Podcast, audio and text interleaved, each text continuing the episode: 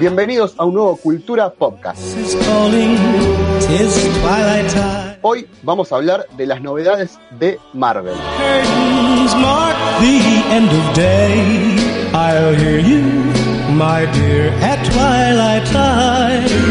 Mi nombre es Leandro Ulloa y me acompañan, como muchas veces, Luciano Torres Toranzo y Nicolás Merletti. ¿Cómo están chicos? Bienvenidos a, un nuevo podcast, un nuevo podcast.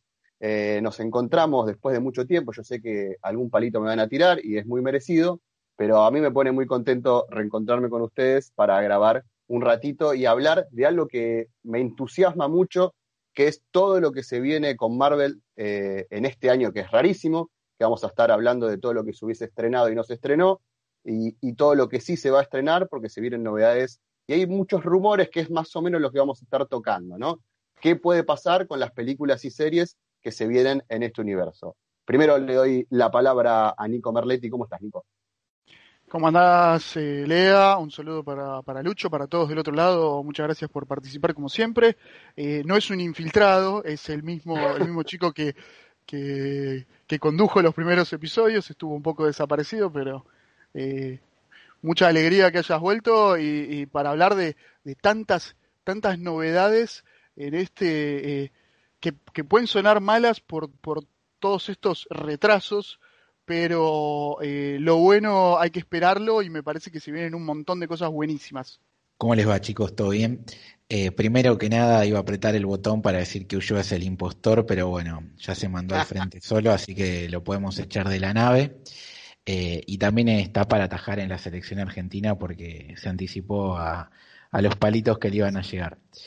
Pero bueno, qué bueno que volvió Lea y qué bueno que lo hizo en este momento porque vino de la mano de, buenas noticias en un año complicado para todos los amantes de, Marvel, de los cómics, después de más de una década ininterrumpida de, de poder ver películas de Marvel en el cine, este 2020 se rompe, pero aún así vamos a tener un estreno que creo que va a ser muy importante, no solo por la calidad de lo que ya se vio, por la importancia que va a tener en toda la fase 4, sino también porque es una nueva movida de, este universo que es eh, la implementación de las series. A mí me entusiasma muchísimo, obviamente Lucho está hablando de WandaVision, eh, que ahora nos vamos a meter de lleno en este primer contenido que nos va a traer Marvel eh, de la mano de Disney Plus, que va a llegar para mediados de noviembre y la serie va a llegar para, para finales de este año. Les quería marcar, eh, antes de meternos en todo, que hicimos un, podcast parecido a este. no estuve yo ese día, estuvo Luli, recuerdo, y les quiero recordar la fecha como para que sepan cuánto hace que, que venimos hablando de esto. 6 de mayo, estamos en los primeros días de octubre, todas las cosas que pasaron en el medio es un poco lo que vamos a estar hablando hoy. Tal vez el 6 de mayo no imaginábamos que todo iba a seguir eh, en esta instancia en la que estamos con, la pandemia. Esto es lo que hizo que se retrase todo tanto, pero finalmente, como decía Lucho, vamos a tener eh, WandaVision eh, a fin de año y hubo un tráiler que movilizó el avispero, ¿no? O sea, todo el mundo hablando de eso. Yo sé que Nico no es muy partidario de los trailers, eh, y, lo van con algún punto con sorprenderse de lleno con, un contenido cuando sale sin ver nada previo, pero fue la verdad que fue espectacular y quiero saber, Nico, si lo viste. Sí, sí, sí, lo vi, lo vi, la verdad que eh, eh, este, este emprendimiento que estamos llevando a cabo me está un poco empujando a, volver a, ver, a ver los trailers y, enterarme un poco de, de, todas las novedades y de lo que se viene. Y, en este caso sí, el de WandaVision fue, fue tremendo. Eh, se vislumbran un montón de cosas y lo que, sobre todo lo que marcó eh, Lucho, que es la calidad, calidad cinematográfica. Eh, es el, primer, el primer tanque de, Disney Plus en lo que a Marvel se refiere. Ya, ya sabemos que, que lo sacaron en base a The Mandalorian, que tienen el podcast el episodio de podcast para, para revisarlo, eh, esa maravilla que, que, hicieron con el universo de Star Wars. Este vendría a ser el primer tanque de lo, de lo que sería el universo de Marvel y, abre un montón de posibilidades, literalmente, ¿no, Lucho? Sí, sin dudas, no solo por lo que puede significar eh, la llegada de las series, que es algo nuevo para el universo, sino también porque lo que vimos en el tráiler eh, es una bomba atómica. Eh, está claro que vamos a ver una bruja desatada, una bruja que puede modificar la realidad como siempre fue su poder y, que lo vimos tan limitado hasta ahora y que ahora se va a ver en su máximo esplendor. Y no solamente eh, por la implicancia en la narrativa, que ahora lo vamos a desarrollar con las noticias y, para dónde puede ir la historia, sino también por lo artístico, ¿no? Como Marvel se está permitiendo en, este producto jugar un poco con eso, eh, romper tanto que le criticaban eh, la fórmula Marvel y y empezar a hacer homenajes a, otros medios, al arte, eh, hacer una serie muy jugada, porque yo creo que si esto lo haces en la fase 1, en la fase 2, eh, te tratarían de loco, pero como la gente ya está tan, tan enganchada con, los personajes, con la historia, te permite eh, hacer lo que vimos de homenajear a series icónicas, eh, del juego de la cámara, cómo entra, cómo sale, mezclar la realidad con la ficción, eh, romper quizás hasta la cuarta pared, eh, me parece espectacular y, nada, estoy ansioso de, poder verlo y no sé si lo dijimos, pero bueno, Disney Plus el 17 de noviembre ya está disponible y la serie va a estar en diciembre, así que en Argentina ya la vamos a poder ver de manera legal. Eh, al toque de, adquirir eh, la plataforma. Lo, que me, lo que me gusta mucho de, esta nueva incursión de Marvel es que va a poder desarrollar personajes que en las películas no pudo desarrollar mucho, obviamente por una cuestión de tiempo en pantalla y además porque estos personajes no tienen su película propia. Eh, Wanda me parece uno de los mejores personajes secundarios que tienen las películas de, Avengers, por ejemplo, contrapartida de Visión, que para mí era uno de los peores, esto es totalmente personal. Tal vez en la serie hace que levante, levante muchísimo. Y metiéndome ya un poco en, en el territorio de las teorías, saliendo, desprendiéndose del, del tráiler que vimos todos, que, habla de, esto que decía Lucho, de, de, homenajear a diferentes épocas, a diferentes productos, sitcoms que se hicieron en cada, en cada década. Yo creo que eso va a pasar todo en el primer capítulo y la serie no va a ser así.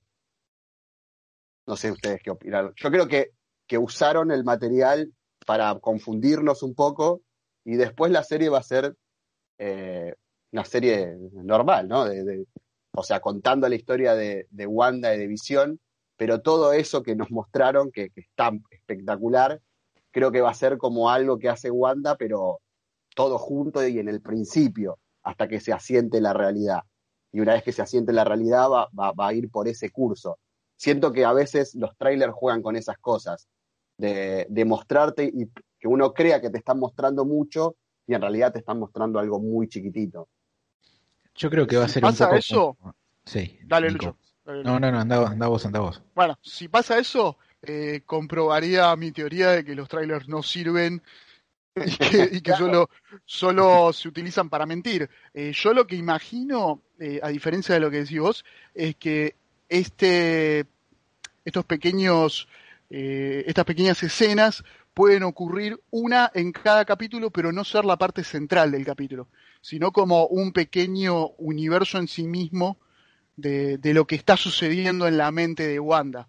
quizás no sea el hilo principal de la, de, cada episodio, sino como una, como pastillas dentro de los, de los propios episodios. Y vos, Lucho, o sea, Lincoln piensa algo, yo pienso otra cosa, vos qué, qué, qué pensás de qué puede pasar. No, para mí va a ir más por el lado de lo que dice Lea, pero no va a ser en el primer capítulo. Para mí va a ser algo más progresivo y porque también se rumoreaba que iba a ser así. En, en principio no se sabe si son seis u ocho, creo que son más ocho que seis los capítulos y se hablaba de que a la mitad de la temporada eh, iba la serie a cambiar el tono rotundamente, que al principio iba a parecer una sitcom, eh, que permanentemente tenga al espectador con un sentimiento de acá hay algo que no, no me cierra por ningún lado, y después se iba a transformar en más una serie dramática barra de, miedo, suspenso. Y creo que va por ahí y el tráiler eh, te lo deja en claro. Hay, hay cuestiones que ya podemos eh, confirmar de, la serie. O sea, todo ese universo es algo que lo crea Wanda. Si hay una escena en la que se ve que hay como una especie de, de, burbuja de energía. Eh, hay un personaje que sale volando de esa burbuja de energía, que ahora les voy a contar quién es, eh, y que se ve todo como un militares alrededor de la misma. Entonces, estamos viendo una creación de la mente de Wanda eh, un personaje quedó totalmente roto después de lo que ocurrió en tanto en Endgame como en Infinity War eh, por la pérdida de visión. Eh, por eso lo trae a la vida. El mismo tráiler juega con visión enterándose de que, de que no está vivo, que está muerto. aparece un personaje clave que es la, por lo menos en los cómics, es, una de las maestras de Wanda, es una bruja eh, que, le enseña a explotar su potencial, quizás acá haga lo mismo, le empiece a enseñar y de golpe Wanda se, supere su poder, eh, su capacidad de comprenderlo y la misma eh, persona que la está ayudando termina dentro del hechizo y es parte. Y lo que está fuera, que ahora después lo vamos a linkear con otra serie, se supone que es un grupo, pueden ser militares, puede ser el gobierno de Estados Unidos, que creo que va a ser muy importante en toda esta fase 4, eh, con el Teniente Ross, que es algo que vamos a ver en, en la serie de Black Widow, o también puede ser este nuevo grupo que va a reemplazar a Shield y que va a estar liderado por, como ya lo vimos en Spider-Man Far From Home, por Nick Fury, que es SWORD. Entonces, todo eso ya lo vemos en el tráiler. El tema es cómo lo mezclan y qué repercusiones va a traer, ¿no? Porque a Visión ya lo vemos vivo, pero ¿va a sobrevivir a esto? Y después hay otra pregunta, eh, tanto en el arte promocional como en las fotos, como en el tráiler, dan una clara señal de que van a aparecer los hijos de Wanda y Visión, eh, que hay que ver no solo cómo aparecen, a qué edad aparecen, y si también van a, van a quedarse en el tiempo en el UCM, ya que podrían ser parte de los jóvenes vengadores como son en, los cómics. Y, nada, todas esas cositas están. Y la última cosa, y ahora los dejo que, me comenten algo ustedes, el personaje que sale volando, que es una chica afroamericana, es, eh, o se supone que es la hija de la mejor amiga de Capitana Marvel, que se llama Mónica Rambeau, que es un superhéroe entonces, eh, por ahí vemos este alter ego, o quizás Wanda genera que se le despierte los poderes de Fotón, como es el personaje. Así que todo eso está ahí en el aire y hay que ver qué tanto eso desarrollan, qué tanto es un guiño nada más y para dónde sale disparada la serie. E-, es tremendo todo lo que tiene para jugar Kevin Feige, ¿no? Con, con el universo tan extenso que tiene Marvel en los cómics eh, y cómo él también le pone su impronta pero este, este volantazo, por decirlo de alguna manera, de, sumar el multiverso al, universo de, Marvel, ya lo vamos a ver ahora más adelante con, las noticias de Spider-Man, eh, hace que uno se, se recontraentusiasme con una historia que había cerrado, entre comillas, muy bien con Endgame, ¿no? Con estos 10 años donde hubo un montón de películas, como que había que arrancar de nuevo y volver a hacer una historia que, que sea atractiva para todo el mundo otra vez. Está bien que ahora tiene una espalda que hace 10 años no tenían.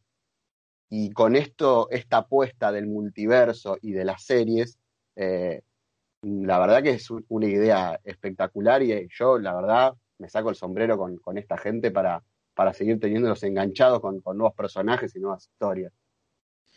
Sí, yo sé lo que estoy viendo acá el calendario que ahora después lo vamos a leer y estoy viendo que hay como varios hilos que conectan todo, ¿no? Porque por un lado tenemos todo esto del multiverso que dice Lea, eh, barra viajes en el tiempo, barra realidades paralelas, que podemos verlo en WandaVision, claramente en Doctor Extraño que está conectadísimo con esto, en Loki, eh, lo vamos a poder ver en Spider-Man, que ahora lo, lo vamos a desarrollar. Y por otro lado tenés eh, cosas más terrenales, que creo que van a ir más por el lado de los famosos Thunderbolts, que después también lo vamos a, desarrollar, que está en Black Widow o está en Falcon and the Winter Soldier. quizás lo veamos un poco con She-Hulk, eh, con Moon, eh, Caballero de Luna, eh, con Ojo Halcón, ese tipo de series más en la calle. Después tenés lo místico, ¿no? Con un poquito con Thor, con, con, con Eternals, quizás con Sanchi, que es una mezcla de todo. Eh, y también tenés lo espacial con Capitana Marvel y con el mismo Thor. Entonces, eh, y Guardianes que vaya, va a llegar en su momento. Entonces, es como que tenés cuatro cosas que van a mezclar todo. Tenés lo multiverso, lo, lo místico, lo espacial y tenés lo, lo más terrenal. Eh, es como que y, siguiendo lo que decía Lea, Kevin Feige tiene una, una baraja gigante que dice, bueno, si quiero puedo jugar un poquito ofensivo, acá con este equipo paro la pelota, pero toda la vez se, interconecta y, todo da la sensación de algo natural, como que realmente es un universo que, vive y respira. Sí, la verdad que es tremenda, tremenda cantidad de opciones. Plantel largo te, tiene Feige. Eh, puede hacer realmente lo que quiera y una de las, una de las opciones más eh, atractivas y, podemos decir casi eh, ambiciosas es lo que puede suceder con el universo de Spider-Man que, se vio en, en, los últimos días. Eh, una, la posibilidad de que aparezcan, ya se venía rumoreando, de que aparezcan los tres Spider-Mans a la vez. Jamie Foxx, el actor que, que interpretó a Electro en, The Amazing Spider-Man 2, eh, publicó una foto que después la terminó borrando, donde, donde muestra que va a ser partícipe de este nuevo proyecto y donde se ven a los a estos tres Spider-Mans. Así que creo que eh, las opciones son casi infinitas para lo que puede hacer Feige con este, con este universo. El, primer, guiño fue el de J.J. Jameson en el final de, de la última Spider-Man, y ahí dijimos, ah, bueno, esto, esto puede dar para largo. Eh, está bueno que Sony también abra un poco, poco el abanico y, se una finalmente al universo de Marvel. Eh, ¿Cómo cambió todo, no? armoniosamente, ¿no? Que se dé cuenta que si hablamos en, términos de negocio, que el negocio es que Spider-Man sea eh, el caballito nuevo de batalla de, de, Marvel, que es lo más lógico. Yo creo que es el personaje más atractivo más allá de Tom Holland, digo, Spider-Man en sí como personaje, para mí, a mí es el que más me gusta, siempre fue el que más me gustó, y si lo desarrollan bien, y si encima, como contás vos, Nico, apelan a la nostalgia de, de Maguire, no, tanto de Andrew Garfield, pero bueno, a alguno le habrá gustado a mí Spider-Man, y también puede sentir nostalgia por, por el Spider-Man de Andrew Garfield, eh, si le suman nostalgia, buenas historias, buenos villanos y un multiverso, que ya lo vimos en, en la mejor película animada de la historia, que es la del Spider-Verse, eh, Spider-Man pica en punta para ser el gran producto de Marvel de acá en adelante. Sí, yo tengo una, una duda muy, muy importante con esto. Yo cuando salió la noticia de Jamie Foxx, eh, la verdad me quedé perplejo. Primero porque a mí la, la, interpretación que hizo él como Electro no me gustó nada. Creo que, que lo odié, aún siendo un actorazo brutal. Eh, y no entendía eh, por qué lo, repetían para ese personaje, pero después eh, el propio Jamie Foxx dio a entender que su versión en este personaje no va a ser de ese color azul grotesco que, le dieron, así que le darán un look más clásico del personaje, quizás con el traje verde y demás. Entonces, cuando dijo eso, que también lo publicó y lo borró, como el otro que comentó Nico, a mí me surgió una pregunta. Eh, ¿Qué puede significar lo que genere tanto Wanda como en el multiverso de la locura de Doctor Strange? Que hago un paréntesis, ¿quién es el director de Doctor Strange? ¿Nico? Ah, no, decilo vos, decilo ¿Nos está, ¿Nos está tomando prueba? No, sí, no, sé, me, puso a prueba y ahora, me olvidé. Es el, es el, es el, es el director de la trilogía original de Spider-Man. Ah, ah exacto, Sam Raimi, sí, sí, sí. Sam Raimi. Lo sabía, pero realmente no me, eh, no me acordaba, me tomaste, me agarraste en upside. Bueno, excelente elección, ya tenemos, tenemos, tenemos a Sam Raimi. Sam Raimi, vínculo con Spider-Man. Entonces, si está claro que en esto del multiverso, de la locura, aunque sea un cameo utilizando eh, escenas de sus películas, como una otra tierra va a aparecer, por lo menos de su Spider-Man algo.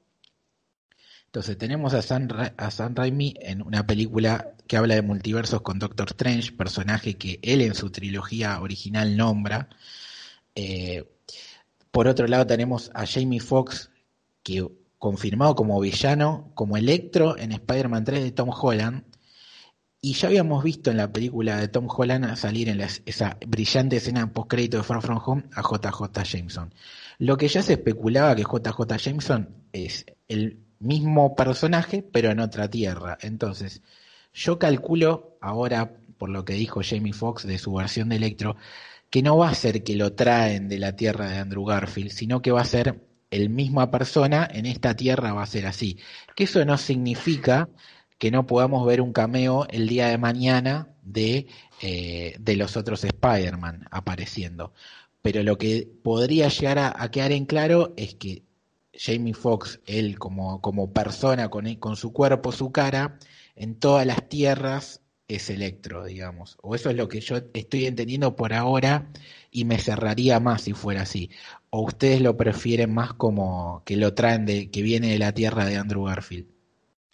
es raro. a mí me parece que está bueno, eh, eh, perdón, Nico, está bueno esto de en el multiverso eh, que se puedan repetir los personajes. A ver, es lo que pasaba en la película de Spider-Verse, ¿no? Que se repetían Spider-Man en distintos universos, no es que traían y se, incorporaban. Yo creo que está bueno hacer este tipo de cosas sin recast y apoyarse en, el multiverso. Es una estrategia que puede salir bien, puede salir mal, pero a ver, Jamie Foxx es un actorazo, zarpado, no hay duda de, cómo actúa. Sí me suma lo que dice, a lo que dice Lucho, que su interpretación de Electro no, no fue, no, va, no iba a ser nunca la, la más recordada, pero bueno, tiene revancha, cosa que muchas, muchas veces no pasa. Sí, no, no, es verdad. Eh, a ver, por lo que decía Lucho, yo creo que ninguna de las dos opciones eh, sería incorrecta. Todo depende, por supuesto, de cómo, cómo se ha llevado a cabo.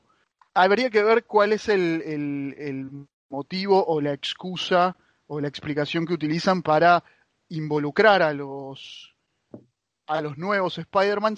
Por ejemplo, a mí me a, mí me, me, da muchísima curiosidad cómo pueden involucrar a, Toby Maguire, siendo que pasaron casi 20 años de, de su apogeo, podemos decir. Eh, estaríamos viendo a un, a un Spider-Man. No, no, no, no solo la nostalgia, sino que estaríamos viendo a un Spider-Man de casi 40 años. Y, y estaría bueno también saber qué fue de su vida, qué fue de, de, de su universo. Así que me parece que puede ser muy atractivo. También esos rumores que involucraban a Kirsten Dunst, estoy de pie para que vuelva a, a, ser de, Mary Jane. Eh, qué mujer. Así que creo que las posibilidades, como decíamos, como venimos diciendo, son infinitas y, tienen todo para hacer algo espectacular. Ojalá que, que no sea demasiado, porque a veces eh, puede, se puede complicar cuando tenés tantas cosas para mostrar y que todo quede orgánico y equilibrado. No me quiero poner pesado con el Spider-Verse, que es una película que yo soy súper fanático. es una película perfectamente equilibrada. Pero es, exactamente lo, que decís que podrían hacer con Maguire. O sea, el, el, Peter Parker que aparece en el universo del protagonista es un Peter Parker ya que está grande, que ya tuvo una historia como Spider-Man de muchísimos años y que está en otra, ¿entendés? Maguire tranquilamente podría ser ese Peter Parker. Claro. Sí, sí, y lo que repiten actores podría servir por un lado para eh, que parezca más realista el tema de que haya distintas tierras, es decir, puede pasar de que Pepito en esta tierra es electro y en la que viene también es electro, pero es un electro totalmente distinto, y también de que Peter Parker en esta tierra es así y en esta es totalmente diferente cosa de darle una mezcla y que permita linkear un poco las películas, eh, mostrando diferencias, pero también homenajeándolas. Y por otro lado, podría llegar a pasar, no digo que, va a ser así. Siempre pensamos que Spider-Man iba a salir de esta situación de por cómo terminó su, su última película de dos maneras. Que lo reemplazaba un Skrull y lo ayudaba a Peter Parker por un lado y un Skrull haciendo de Spider-Man por otro lado, La otra era la aparición de un abogado, siendo Daredevil y She-Hulk, que ahora vamos a hablar un poquito de ella, eh, los candidatos más obvios para, para ya, está, ya está confirmado que Daredevil va a haber recast, porque esa sí que es un golpe al corazón terrible. No está confirmado, pero ahora, ahora lo, lo comentamos.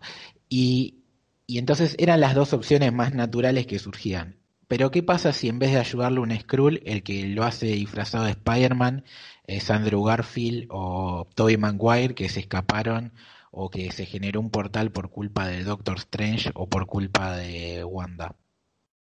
Es, es una buena opción. Y mientras Peter está en la cárcel es uno de ellos los que están tomando la posta, viendo que la ciudad terminó totalmente invadida por los seis siniestros. Que es otro tema que hay que tocar, ¿no? El de los seis siniestros. Ese es otro de los rumores, es que ya vimos en, en, este universo de, de, Tom Holland que salió Scorpion, eh, que es el, el, que él termina mandando a la cárcel y que jura venganza, el buitre, sí. que hago un asterisco ahí, Misterio, que es el que trajo la palabra multiverso, eh, Joker, que es un personaje menor, que hay dos actores que hacen de Joker, eh, la película Joker no del Guasón, sino de, de, de, de, Impacto, sería creo que la traducción. Y faltarían dos villanos, suponiendo que son esos cuatro. Uno es Electro, que es el que ya está confirmado. Y después, por otro lado, siempre se habla de que Kraven, que es un personaje, eh, un villano importantísimo en Spider-Man, tiene uno de los mejores cómics que todo el mundo tiene que leer, que es La Cacería de Kraven eh, que sería el que, el que lo cazaría, lo buscaría cazarlo a, a Spider-Man ante el pedido de la justicia. Y si no es Joker el, el, otro, muchos se hablan de la aparición de, de otro villano, aparte de, de, de Electro, de, una franquicia, se habla de Alfred Molina como Octopus, o Dean Dihan, creo que es el nombre del actor que hizo el último Duende Verde, que hizo ya mm, en, en Amazing Spider-Man 2, que no lo veo.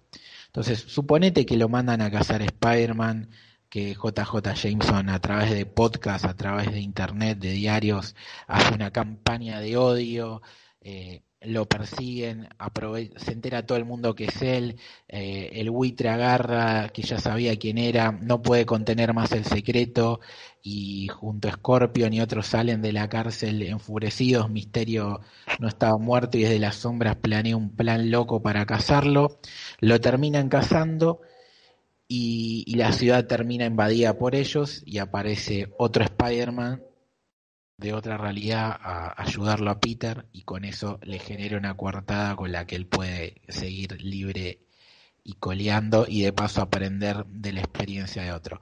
Estaría bueno. Eh, Lucho eh, está para Showrunner, ¿eh? Uf, te digo. Me, me, me, me mareé. Yo la miro, igual esa película, esa película la miro, te digo, Lucho, ¿eh? Sí, sí. Y después tengo otra, otra duda, ¿no? Eh, no Dije el buitre y puse el asterisco ahí. El buitre salió en el tráiler de Morbius.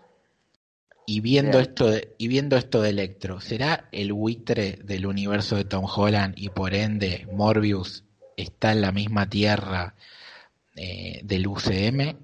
¿O será un buitre paralelo como podría llegar a ser JJ Jameson o Jamie Foxx? Eso es algo que también vamos a descubrir cuando salga esa película que nadie quería ver, pero después de ver el tráiler y viendo que aparece el buitre, ahora hay un poquito de hype. A mí me encantaría eso también para meter a, a Hardy en las películas de Spider-Man, ¿no? Digo, seguir, seguir mezclando personajes y películas, eh, que todo esto esté entrelazado. Esto es, es Sony eh, diciendo, bueno, está bien, me, me sumo, me sumo a, a, la locura del UCM y no me mando la que me iba a mandar de, de cerrarme y no hacer nada. Es que no, es que les reconviene. O sea, supuestamente hay, Pero era hay... clarísimo que les reconvenía. El tema es que nos sí, hay que ver si Sony, que, si Sony que, hizo una movida maestra. También, también. Una movida maestra de, de, de, de los negocios o, o simplemente se, se, dio cuenta de, la cagada que se iban a mandar y que iban a desperdiciar un, un negocio multi, multibillonario. Ojalá se cierre el, el, acuerdo este que supuestamente dicen que quieren hacer. Ojalá que, como dice Lea, esté Tom Hardy. Pero sobre todo, ojalá ese Tom Hardy sea, eh, no sea el, el, el, mismo de la película Venom, que a mí no me gustó para nada, y sea una versión nueva, pero con el actor. Eso sería un golazo una mitad de cancha. Eh, estaría bueno. Y otra cosita que para cerrar con este tema de Sony es que no hay que olvidarnos que se confirmó que va a haber una película de Spider-Woman que lo va a dirigir Olivia Wilde, que es una gran directora que la rompió el año pasado con su ópera prima, eh, que no me sale el nombre, sepan disculpar, pero es una película, es una coming of age eh, muy linda, que toca todos temas eh, de actualidad, de feminismo y demás. Y Spider-Woman es un personajazo tremendo, que uno dice Spider-Woman es una copia garreta de Spider-Man y nada que ver. Está más alejado. Eh, sí, Booksmart, está muy buena esa película. Eh, nada que ver Spider-Woman con Spider-Man, de hecho hasta se llevan para el ojete, eh, no, tienen no tienen mucha relación y Spider-Woman siempre fue más una vengadora que, el propio Peter Parker y nada, ojalá que esté buenísima esa película. Y esa seguramente va a ser parte de este acuerdo porque es un personaje híbrido, ya se sabe de que va a ser de Sony la productora, pero el otro día Olivia Wilde cuando le quisieron sacar algo dijo, si yo digo algo, Kevin Feige me pegó un tiro, así que como un chiste, eh, así que está claro, claro que, Kevin Feige está en todo, más allá de que, sea de una película de Sony. O sea, de Sony, de Sony está Spider-Woman, va a estar Morbius y Venom 2. Exactamente que, como vienen las cosas, se incorporan lateralmente al universo de, de, Marvel, pero en realidad es, como pusiste vos, el SPUMC, el Sony, Picture Universe of Marvel Characters. Ellos mismos se hacen llamar así, es Spunk, o como Corno quiera decirlo, eh, que es un nombre asquerosísimo, pero bueno. Es decir, re, eh, re, poco marketinero, hay que decirlo, ¿no? Sí, sí, malísimo. Ah, esto me hace pensar que la teoría de Nico no es verdad, la de que son unos genios del marketing y negociaron, para mí se dieron cuenta sobre la marcha que, que Spider-Man era un negocio y dieron, dieron marcha atrás y, se unieron a, la idea de Kevin Feige que les va a dar mucha más plata que hacer películas de, de Spider-Man ellos solos sin sumar nada. Sí, eh, igual hay que ver, por ahí Nico tiene razón y, se puso en ese nombre tan feo para jugarla de pobrecitos y después sacar un acuerdo tremendo. Eran unos genios al final. Hay que decir que esta Spider-Man, Spider-Man 3, de lo que estamos hablando un poco, llegaría recién en diciembre de 2021, ¿no? Con todos estos, estos retrasos eh, que se han dado en un montón de películas. En el medio vamos, a tener... Vamos media hora de programa y todavía no hablamos de la pobrecita Black Widow que es la que la primera que iba a llegar, ¿no? Era la, primera la gran perjudicada de este de esta maldita pandemia eh... que se merece todo realmente. Claro, Finalmente, el chino con murciélagos eh, perjudicó a Scarlett Johansson. 7 de mayo de 2021, algo que íbamos a tener en abril de este año, ni siquiera llega a diciembre, ¿no? De, de este año. WandaVision va a tener eh, su estreno antes, pero bueno, yo creo que le va a ir muy bien a Black Widow, a pesar de todo el retraso, porque va a haber un hype y una, una, una manija tremenda con, todo lo que se puede ver ahí. Y Scarlett Johansson se lo recontra merece. Sí, olvídate. Aparte, como comenté hace un ratito, va a sentar las bases también de algo importantísimo que seguramente sean los Thunderbolts, eh, que va a estar de la mano con Falcon and Winter Soldier, porque, a ver, si uno ve cómo, cómo acomodaron el calendario, originalmente iba a ser eh, Black Widow y después venía Falcon and the Winter Soldier. Falcon and Winter Soldier está grabada en un 90%, ahora están terminando los rodajes en, Europa, pero eran poquitas escenas. WandaVision ya la tienen grabada porque casi todo era en estudios y Falcon tiene mucho en, Europa y demás. Viendo que WandaVision pasó para diciembre, eh, podrían decir, bueno, pongo primero, mantengo el orden y pongo primero Falcon and the Winter Soldier, pero no, va primero WandaVision, después va Falcon y después va Black Widow. Evidentemente hay algo en la serie y que van conectados entre Falcon y Black Widow, debe haber una escena postcrédito, algo muy importante que hace que tengan que estar pegadas una con la otra. Entonces, el hype va a dos bandas, no solamente por, por la película de Natalia, nuestra amada Natalia, sino por ver eh, quién sigue con el legado del capitán y por qué están tan mezcladas esas dos series. Y yo creo que la palabra es Thunderbolts, pero bueno, veremos si hay algo más. Lo, lo, que sabemos, las series empiezan y terminan, obviamente, antes que se estrenen una siguiente película. O sea, WandaVision eh, está entre 6 y 8 episodios. Sa todavía no sabemos cómo van a salir, si van a salir todos juntos o van a salir espaciados. Eh, lo mismo con, con, la serie de Falcon de Winter Soldier. Eh, Creería bueno, que van a usar un formato, un formato semanal. Un formato semanal como nos están haciendo sufrir con, con The Voice ahora. Y como va, como va a suceder con The Mandalorian. Claro, que spoiler alert, seguramente sea nuestro próximo programa, The Voice, así que si escuchan este, esperen unos días más y van a escuchar el, el siguiente.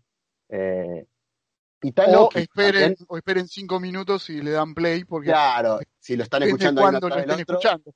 Claro, claro, están ahí uno atrás del otro, dejen que corra Spotify y sigan escuchando. Eh, y está Loki, ¿no? En el medio de esto también, que no se sabe cuándo va a salir. Es una serie que además suma, suma todo este hype de multiversos, de, personajes que van a, modificar la realidad de formas que no sabemos y que es uno de los personajes preferidos de, todo el USM además. Sí, Loki es una, va a ser una locura. Se habla de una, de una, va a haber distintas versiones del personaje. Una puede ser la de Kid Loki, que es otro personaje de los Young Avengers, que tienen toda la pinta de que van a aparecer. Ya dijimos los hijos de Wanda. Eh, la nueva Bruja Escarlata que va a aparecer en, Black Widow. Y otros personajes que van a, van, a ir mechando. Eh, Kate Bishop de Ojo de Halcón, que después hablamos y demás, la hija de Ant-Man, y Kid Loki podría ser un personaje, y se habla hasta una versión de un unicornio de Loki, o sea, imagínense el nivel de locura que va a tener esa serie. Eh, la noticia más importante es que el, rodaje ya está por comenzar, de que se sumó el, el actor Richard Grant, que es un actor que lo vieron en 10.000 películas porque es, y series, pues él es el típico que lees la cara ya lo conozco. Se habla de que podría ser King Loki, que es el, podría llegar a ser el villano principal. Hay otra actriz, Sasha Lane, que se sumó, que confirmó en las redes y que no se sabe todavía qué, qué personaje va a interpretar porque esta serie va a ser tan loca que puede llegar a ser desde la voz del unicornio este hasta, no sé, una, helade, una heladera eh, robótica que, que mate tirando tortas está buena la experimentación también, ¿no? El hecho de arriesgarse a hacer cosas diferentes. De lo mismo, con lo mismo que pasaba con las películas, ¿no? Que cada película, eh, por lo menos las que son individuales, tenían su tonalidad diferente, incluso su género diferente. No es lo mismo ver una película de Thor que ver una película del Capitán América, que ver una de Iron Man. Eh, está bueno que le pongan esa misma impronta a, las series e incluso para que cada uno tenga sus preferidas. Seguramente a muchos les va a gustar más el tono de, de, Winter Soldier y que el tono de WandaVision y así poder captar todos los públicos. Igual después va a estar el fanático fanático que les va a gustar todas, como pasa con un montón de películas de Marvel. Sí, y aparte, a ver, Loki es un personaje que siempre garpó y este es un Loki que conocemos y que no conocemos porque hay que recordar que es el que se escapa cuando va en el pasado eh, por busca del tercer acto. Entonces es un Loki que, que no está eh, convertido en, en, el bueno o el héroe que terminó siendo de alguna manera en Infinity War. Y está clarísimo que va a haber viajes en el tiempo, hay una foto de él donde se ve de fondo el cartel de tiburón, o sea, la década del 70. Eh, en el teaser ese que mostraron en su momento tenía el logo de, Time Travel, que es eh, como una agencia de viajes en el tiempo que castiga a los viajeros en el tiempo que tiene que ver con un villano que se llama Kang el Conquistador, que después lo nombraremos. Va a estar Owen Wilson también trabajando, así que no, pintaza total la serie. El 2021 va a tener todo lo que estamos diciendo. Eh, llega Shang-Chi, que ya lo nombraste hace un rato, Lucho, que si no me equivoco han hablado en el podcast anterior de, de lo que trae este personaje, que vos lo, seguramente lo explicaste muy bien. A la gente la invito a, revisitar nuestros viejos podcasts también, que pueden seguir sumando información, sobre todo el Lucho, que lo tiene, tiene tanto cómic en la cabeza que te puede contar cosas que no sabes de personajes que se van a venir y capaz no conoces, como me pasa a mí también. Yo aprendí de Lucho, todo lo que sé de Shang-Chi. Eh, así que pueden ir al episodio, ya les digo el número, el 3. El episodio 3, hoy estamos en el 16, pueden ir al episodio 3 también para repasar eh, data de Marvel. Capaz se pisaron algunas datas, ¿no? Como son rumores y son noticias. Eh, no, lo, que seguro, desmintiendo. Seguro falló fueron las fechas. Las fechas ni hablar. Ah, no, las fechas ni hablar hablando, hablando en lo que fue ese episodio, que debe haber sido también por ahí por mayo, eh, se esperaba una cosa y lamentablemente terminó siendo otra completamente distinta, pero eh, la información básica está perfecta y, pueden conocer. A mí también me pasó de, no conocer a, algunos personajes, por ejemplo, Shang-Chi, que, viene a ser como la, versión diciéndolo mal y pronto, la versión asiática de lo que fue Black Panther, eh, con, un, con un cast completamente, o, en su gran mayoría de, origen asiático, y, la va a romper toda en China sí o sí, y esperemos que también le aporte algo, algo copado al, universo global de, Marvel. Generalmente, si están bien escritas las historias, eh, la película ya sabemos que bien filmada va a estar, eh, le va a aportar, le va a aportar a la historia general algo y también va a depender. A ver, en todo esto que tenemos de, próximos estrenos, no están las películas, casi que no hay películas en conjunto, o no hay películas en conjunto. Entonces, eso en algún momento va a surgir, imagino yo. Sí, obvio, es, que por eso hay tanto esto de, de multiverso y va a haber muchísimos cameos. Eh, Sanchi, muy breve, es el Bruce Lee de, Marvel. Se habla de que la película va a ser como un Mortal Kombat. Eso puede ser muy divertido. Mortal Kombat en el sentido de típico héroe viaja a una isla donde se desarrolla un torneo de artes marciales. Se dice que uno de los personajes que puede aparecer ahí es Bartok, que ya apareció en Winter Soldier y que se lo vio ya en el rodaje de Falcon and the Winter Soldier, o sea que ahí podría haber una pequeña conexión. Interpretado, perdóname Lucho, interpretado por el mejor peleador de artes marciales mixtas de la historia, que es George St. Pierre, que está incursionando en la actuación. Así que eh, eh, realismo va a haber sí o sí, si está Aparte, La escenita esa que tuvo en en Winter Soldier que pelea con el Capitán América, a mí me encanta cómo está filmado, e, e, esa parte. El, el, tipo aparece 30 segundos y para mí logró destacarse. Es cierto que la coreografía es muy buena y que los hermanos rusos son Dios, pero es un personaje que salió nada y cuando vimos la foto en el rodaje de Falcon and the Winter Soldier y el rumor en Sanchi, es como dijimos, qué lindo, está bueno verlo de vuelta. Y sobre todo en Sanchi, donde por ahí te permite un mano a mano más largo y algo más parecido a lo que Pierre hacía en, el ring. Está bueno porque te, te, meten para todos los gustos, ¿no? Porque si te gustan las artes marciales, ese tipo de películas, vas a tener Sanchi. Y si te gustan, o sea, lo que decía antes con la serie, siguen, lo siguen cumpliendo con las películas. Eh, a veces hay películas que no tienen tantas, tantas escenas de acción y otras que tienen muchas escenas de acción. Bueno, si vos querés acción, querés peleas y te gusta ese tipo de cine, te gusta ese género, bueno, lo vas a tener en Sanchi y, la vas a disfrutar y sos, sos de ese tipo de películas. Eso es lo que te da un universo tan grande como, este. Y aparte que van a tratar de... un buffet infinito. A full. Y aparte van a tratar de arreglar el tema del mandarín por ahí también. Así que es como que, bueno, nos mandamos algún moquito y con esto lo arreglamos. Piensa en todo el amigo Kevin. Imagino, imagino que, tiene, ¿no? Gente que lo ayuda, porque es demasiado para tener en una sola cabeza este, este universo. A mí lo que me, entusiasma muchísimo, no sé si a ustedes les pasa, es el What If. Primero porque soy fanático de todo lo que sea serie animada y creo que, que este, mismo, este mismo universo, entre comillas, pero que, este mismo grupo de trabajo nos traiga una serie animada, puede salir algo superlativo. Yo creo que más allá de las historias que van a contar ahí, estoy muy entusiasmado por, eh, por la animación, por los dibujos y lo que se va a ver ahí. Y eso también llegaría en el 2021. No, y aparte, para mí, eh, viendo cómo está el panorama, está clarísimo que muchos de los capítulos van a ser eh, muchas de estas tierras que, que vamos a, ver, aunque sea un vistazo en Doctor Strange.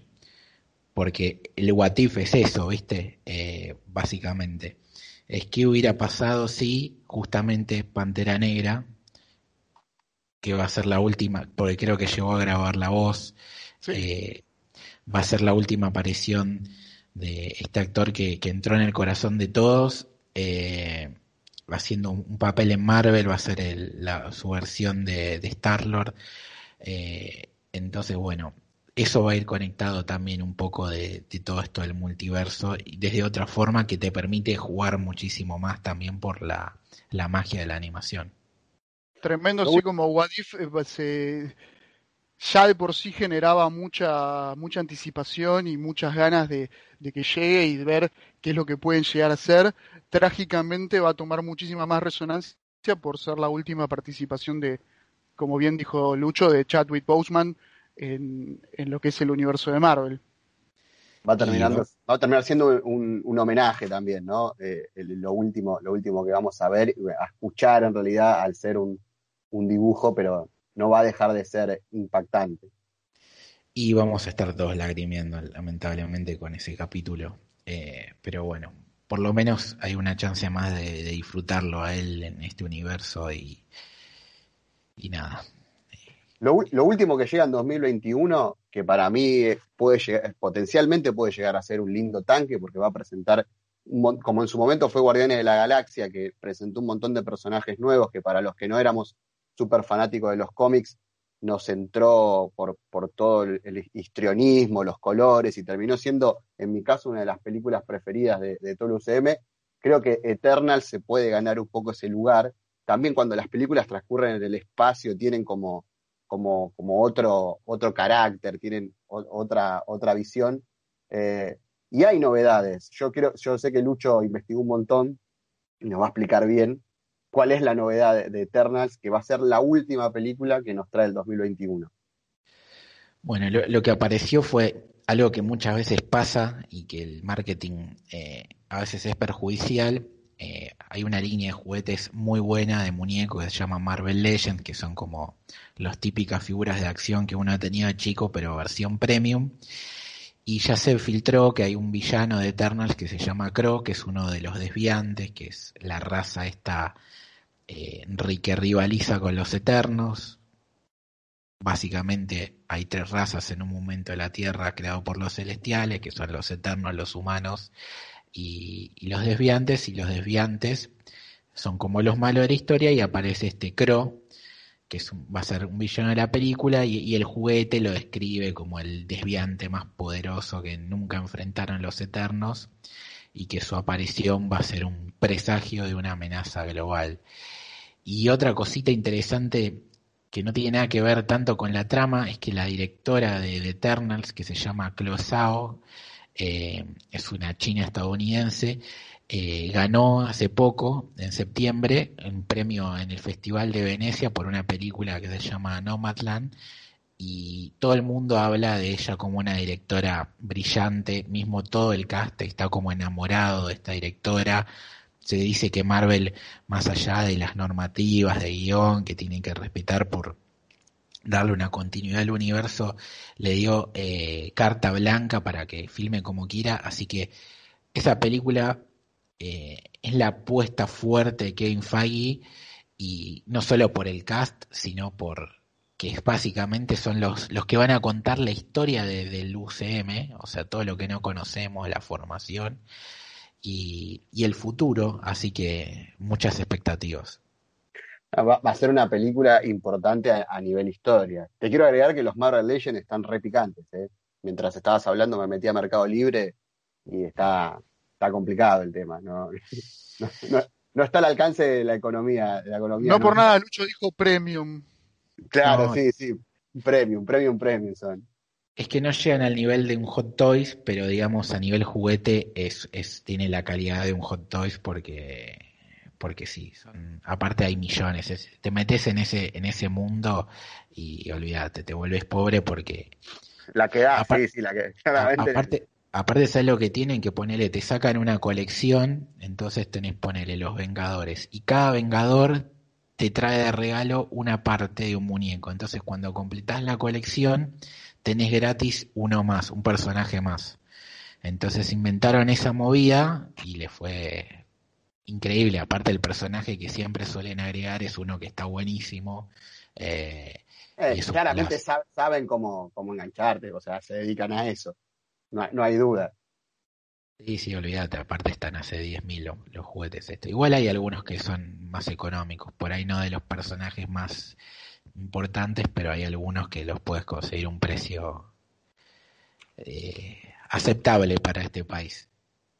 Vamos, a hacer un punteadito de novedades porque Lucho, como tiene alma de productor, eh, preparó información para, este podcast, más allá de que hay mucho biribiri de mi lado, eh, hay información de verdad. Eh, Doctor Strange 2, que es una película que, va a romper un poco también con como va a ser WandaVision, Doctor Strange 2, va a romper un poco todo. ¿cuán, ¿Cuán desierto hay estos rumores locos que, traes, Lucho? No, son... ¿De dónde salen? Esa, esa es mi pregunta. ¿De dónde salen? Y salen de, de, la imaginación de la gente. Uno de los más locos es Tom Cruise como Iron Man, eh, que va a, va a ser un cameo. Eso tiene que ver con que en su momento Tom Cruise era el candidato número uno para, para hacer eh, ese personaje, pero tanto por eh, la jefa de casting de Marvel, que no me sale el nombre, que, es brillante porque la ha pegado en todos los, los castings hasta ahora, más la presión de, del director de Iron Man 1, Iron Man 2, nuestro querido Happy, eh, porque sea Robert Downey Jr., torcieron la vara y creo que hicieron justicia, porque si bien Tom Cruise me parece un actorazo, eh, creo que no había otra persona en el mundo para hacer un Iron Man mejor que Robert Downey Jr. Entonces sería como un homenaje a esa historia del UCM, no tanto de la historia, de la narrativa de las películas, sino de lo detrás de escena, podría ser. Y después lo de Chris Evans y su regreso como un cameo eh, con una versión malvada, puede ser. Ya se rumoreó en su momento de que una de las tierras que iban a aparecer es una que se llama el Cancerverso, que es como una donde todos los héroes son malos, onda de Voice. Eh, o lo mismo lo de aparecer Chris Evans como el soldado de, de Hydra podría ser un, un guiño tanto a Endgame como al cómic en sí, donde justamente el capitán eh, eh, está del otro lado. Pero esa película puede dar para todo.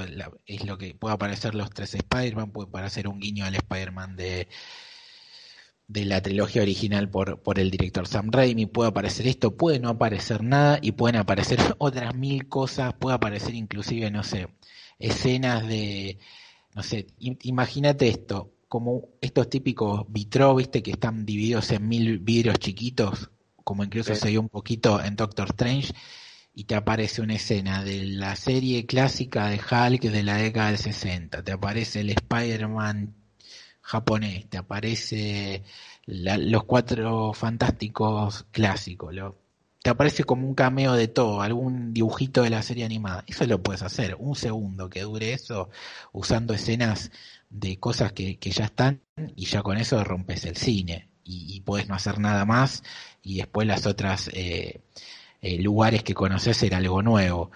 Eh, la verdad que esa película puede dar para todo y es libre imaginación y lo bueno es que está Sam Raimi detrás que es justamente si hay algo que tiene es creatividad ese muchacho y como tiene carta blanca de Kevin Feige dormimos infrazada. Claro. Hoy, hoy la fecha de esa película, 25 de marzo de 2022 falta bastante y bueno, todavía no se sabe cómo se van corriendo los, los tiempos por, por la pandemia. El rodaje supuestamente arranca por, esta época. Sí, dijo el otro día Benny Cumberbatch que o arrancaban ahora a fin de noviembre o principio de noviembre. O sea, muchos de estos rumores se van a empezar a filtrar porque si aparece Chris Evans en una ciudad donde se roda, está rodando y no te digo que va a ser algo de todo esto, por ahí hace otra cosa, pero un cameito está. También es cierto que si la hacen filmada en un estudio eh, esa escena te, no te la vas a, no te vas a enterar jamás. Pero bueno, algún que otro rumor, algo se les va a escapar, así que bueno, atentos a full a ese rodaje porque puede ser épico. Siguiendo con el punteadito este que, que armó Lucho de, rumores y noticias, hay varias eh, películas y futuras películas y series que tienen confirmada ya eh, algunas cosas. A ver, Nico, si, si me iluminás con, con algunas. Dale, sí, hay, hay bastante. Eh, una de las cosas que más me, eh, me, llama la atención y me entusiasma es este rumor de que, que dice que Disney está, está negociando, trabajando con Ryan Reynolds para, para darle muchísimo protagonismo a Deadpool en el UCM. Deadpool, la verdad que la, rompió toda con sus dos películas. Eh, Ryan Reynolds, todo su, carisma y su, excentricidad le aportaría muchísimo al universo de Marvel. Y se habla de entre seis y nueve películas. La verdad que estaría, estaría buenísimo y sería un aporte tremendo, siendo un nexo también con, con los X-Men y, y, que ahí ya estaban, digamos, hablando de algo completamente sacado e, e impresionante que puede llegar a suceder si a todo lo que tiene Marvel le incorporás el universo riquísimo de los X-Men.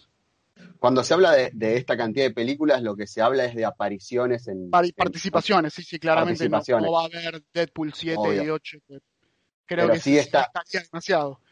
Claro, pero bueno, firman contrato de que pueden aparecer en, en esa cantidad de, de claro, películas. sería un contrato como el que tienen la, la gran mayoría de los de los principales actores de, de los Vengadores, como el, claro. los contratos que firmaron Robert Downey Jr., Chris Evans y Scarlett Johansson, que ya claro. se les terminaron. Eh, Ryan eh, Reynolds evidentemente se lo ganó, se lo ganó porque las dos películas fueron, fueron un exitazo. Y sí, lo sacó de, lo sacó de la galera. Ya, ya podremos llegar a hablar en un futuro de, de, todo lo que hizo Ryan Reynolds para revivir el personaje de Deadpool y, Mira, y bien, bien, haciendo, haciendo brainstorming en vivo, ¿no? Para próximos. Sí, ¿por qué no? Y dándole un poquito de vida a, a los X-Men que estaban un poquito cascoteados con, con el cierre de, de, de, toda su historia con esa película nefasta que salió con Dark Phoenix. Pero bueno, eso ya es para, para otro episodio. Eh, también hay, se confirmó que va a haber una, una serie centrada en un, en un papel, en un personaje espectacular como Nick Fury, que, que es una piedra fundamental en, los Avengers. El, señor Samuel L. Jackson sigo de pie. Eh, ya lo había nombrado Lucho en el principio del episodio, que, estaría un poco más centrado en, Sword, esta organización que se, que, se desprende de, de Shield, que, estaría más eh, abocada en lo que es el espacio. Ya se vio un poco de eso con, con Fury en una nave espacial con, con, con los Skrulls. Eh, así que también puede, muy merecido, si, Nick Fury tiene, tiene una pieza dedicada exclusivamente a él, siendo un personaje tan importante y tan querido. A ver, ¿qué más tenemos? Tenemos confirmaciones de, de actrices. Eh, se confirmó que la actriz que va, que va a interpretar a She-Hulk es Tatiana Maslani, no va a ser nuestra querida Alison Brie, no va a ser nuestra queridísima Stephanie Beatriz, sino que va a ser Tatiana Maslani. Eh, la, pueden conocer de, de, su participación en Orphan Black, donde hizo, la rompió toda haciendo de no sé cuántos papeles distintos. Eh, creo que interpretaba como a 10 personas diferentes. La verdad que eh, está bien elegida, más allá de que quizás nuestras elecciones personales hubiesen sido otras. Sí, estaba muy bueno el rumor de, de Alison Brie, la verdad que estaba muy bien, pero bueno, como no todos los rumores se confirman, hoy estamos hablando de un montón y más adelante seguramente algunos se confirmen y otros no, bueno, finalmente ese, ese no se dio. Lo que da bronca es que dijeron, estamos buscando una actriz tipo Alison Brie. Tenés a Alison Brie, llámala. Contratala y listo, no es tan difícil. Claro que sí. Eh, tenemos otra confirmación eh, para Miss Marvel, que va a ser eh, Iman Biliani, es la elegida para, para ser de Kamala Khan o, o, Miss Marvel, que es una actriz que todavía no tiene experiencia profesional y ni siquiera, ni siquiera se sabe bien su edad. Es, son estas, estas, eh, estos personajes que, que, van surgiendo cuando se busca una cara completamente fresca.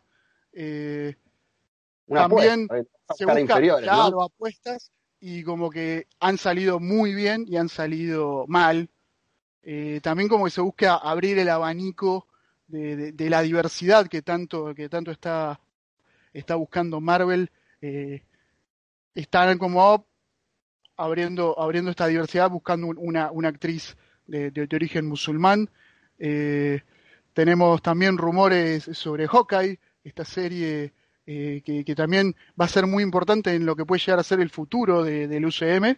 Con, ya sabíamos que estaba Hailey Steinfeld para ser de Kate Bishop un personaje clave.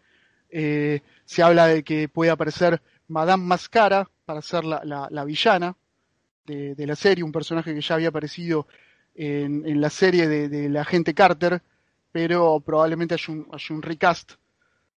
Eh, después tenemos uno de los casts que más se está esperando, que más se, se, está haciendo desear, es el de Moonlight, que, se nombra a, Keanu Reeves como, como uno de los posibles candidatos que sería como la frutilla de, la torta para, para, todo esto, ¿no? Sí, meter un, un, consagrado, ¿no? Meter eh, eh, la figurita, la figurita difícil. A ver, ya este universo de Marvel, lo decimos siempre, se ha, incorporado tantos actores que es difícil encontrar eh, esos actores que todavía no participaron en, en, alguna película de Marvel. Bueno, Keanu Reeves es uno y, y qué bueno que estaría. Absolutamente. Eh, yo creo que a Lucho, a Lucho le gustaría tenerlo a John Wick en, eh, el UCM, ¿no? Yo lo banco. No, aparte imagínate el John Wick de Marvel sería una locura. Eh, aparte peleando con, además, qué actorazo que es. Con momias, hombre lobo, una locura pueden hacer con Moonlight, impresionante. Que es un personaje que sumando diversidad no se sabe si realmente tiene poderes o él es un esquizofrénico que se imagina mucho de lo que le pasa, así que eh, va a estar muy interesante esa serie. Y el, último que queda, que es que Jonathan Mayers, que es el actor principal de Lovecraft Country, que es una serie que justo empecé a ver en HBO, que está buena, eh, parece que va a ser Kang el Conquistador, que es uno que, que ya lo hemos mencionado y que aparecería ahí en, en Ant-Man 3, donde el rumor más fuerte es de que se llamaría Ant-Man 3 y los jóvenes Vengadores, que sería él como el padrino de este nuevo grupo. Así que eh, puede ser un peliculón y creo que va a jugar mucho con eso, Marvel, de, de una película, de un personaje, mezclarla con otros, con muchos nuevos y hacerla más grande todavía. Hay que decir que la ambición que tiene Marvel es impresionante. O sea, la cantidad de películas y series que planea futuro, la cantidad de personajes que incluso, a ver, porque no estamos hablando solo de personajes consagrados, sino de personajes a incorporar. Eh, la apuesta es enorme, la espalda también es enorme y por eso es que también arriesgan tanto.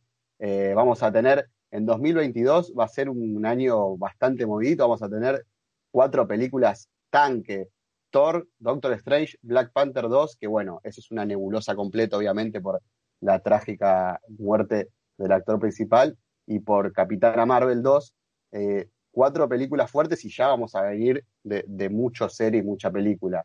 Eh, yo creo que hay para, para entusiasmarse de sobra. Y me dejaron con un hype enorme con este programa, ustedes dos.